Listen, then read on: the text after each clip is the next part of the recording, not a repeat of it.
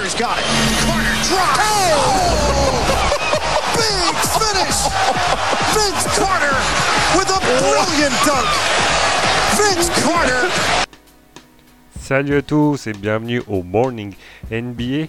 On se retrouve pour une courte émission ce matin parce qu'il n'y a eu que 3 matchs la nuit dernière. Eh bien c'est parti, let's go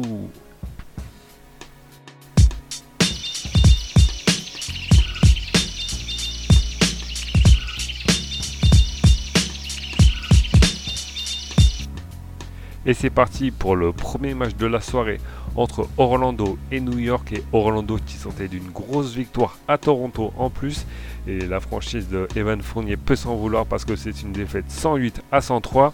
On passe tout de suite au dernier carton parce que c'est là que tout s'est joué.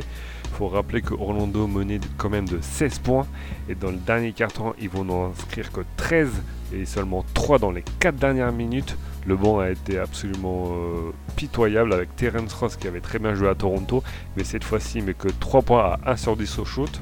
On parle beaucoup de lui parce que c'est lui qui a pris une grosse partie des, derniers shoots tout simplement. Et c'est New York qui fait un joli comeback pour gagner un deuxième match de suite. C'est un peu historique parce qu'aucun joueur du 5 de départ n'a réussi à mettre 10 points.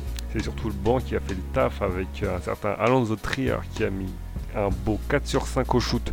Seulement dans le, dans le dernier quart c'est lui qui a réussi à faire la différence avec pas mal de, de shoot en 1 contre 1. Et c'est donc une place euh, de 8ème qui n'est pas justement pour Orlando qui aurait pu passer dans le top 8 et c'est bien dommage. Côté stats, on notera quand même les 26 points de Vucevic et de Aaron Gordon. Maintenant, on passe au deuxième match de la nuit. C'était censé être le choc, mais ça l'a pas du tout été. C'était tout simplement un non-match entre Toronto qui jouait à Boston, Toronto qui était, euh, qui était au complet.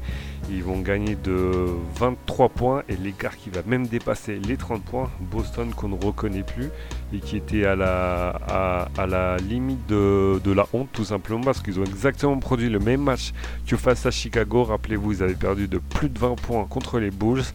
Et euh, la conférence de presse a été assez chaude puisque Kyrie Irving n'a pas voulu répondre à certaines questions puisque Marcus Smart, pardon, Marcus Smart a déclaré qu'il n'y avait pas d'esprit d'équipe en ce moment et on peut le voir parce que Boston est en train de chuter au classement et on les reconnaît, on les reconnaît pas du tout. La victoire est, est passée par un gros collectif de Toronto et surtout Pascal Siakam et Kawhi Leonard qui dépassent tous les deux les 20 points. Kylori ne met que 7 petits points mais 11 passes décisives. Ah bon, une nouvelle fois avec Norman Powell qui a été très important dans le troisième quart-temps. C'est donc Toronto qui l'emporte 118 à 95.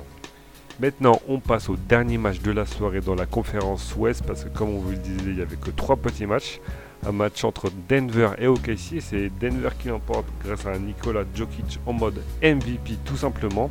Il met 36 points, il fait 10 passes décisives, il prend 9 rebonds. A noter aussi le gros match de Jamal Murray, même s'il finit le troisième meilleur marqueur de son équipe avec 20 points. Et les 23 points de Barton. On, notera surtout le, match de Jamal Murray en fin de match, parce qu'il a été très bon en défense sur Russell Westbrook, notamment pour provoquer une paire de balles importante. Il a mis aussi des gros gros shoots. Côté OKC, Paul George a été tout simplement affreux avec un 7 sur 24 au shoot. Il a obligé en quelque sorte Russell Westbrook à prendre toutes les responsabilités. Le pauvre meneur de jeu s'en sort avec un beau duo avec Adams, sans oublier Jeremy Grant qui dépasse quand même les 20 points. Donc Westbrook qui a, été, qui a plutôt bon hormis les pertes de balles justement. Il finit à 22 points, 14 rebonds et 9, passes décisives. Donc c'est un match à oublier parce qu'il y avait quand même une deuxième place de la conférence Ouest qui était en jeu hier soir. Mais bon, ça sera pour la prochaine fois. À noter aussi euh, une stat intéressante, c'est la première fois qu'Okessi mettait 100 points, 100 points à Denver.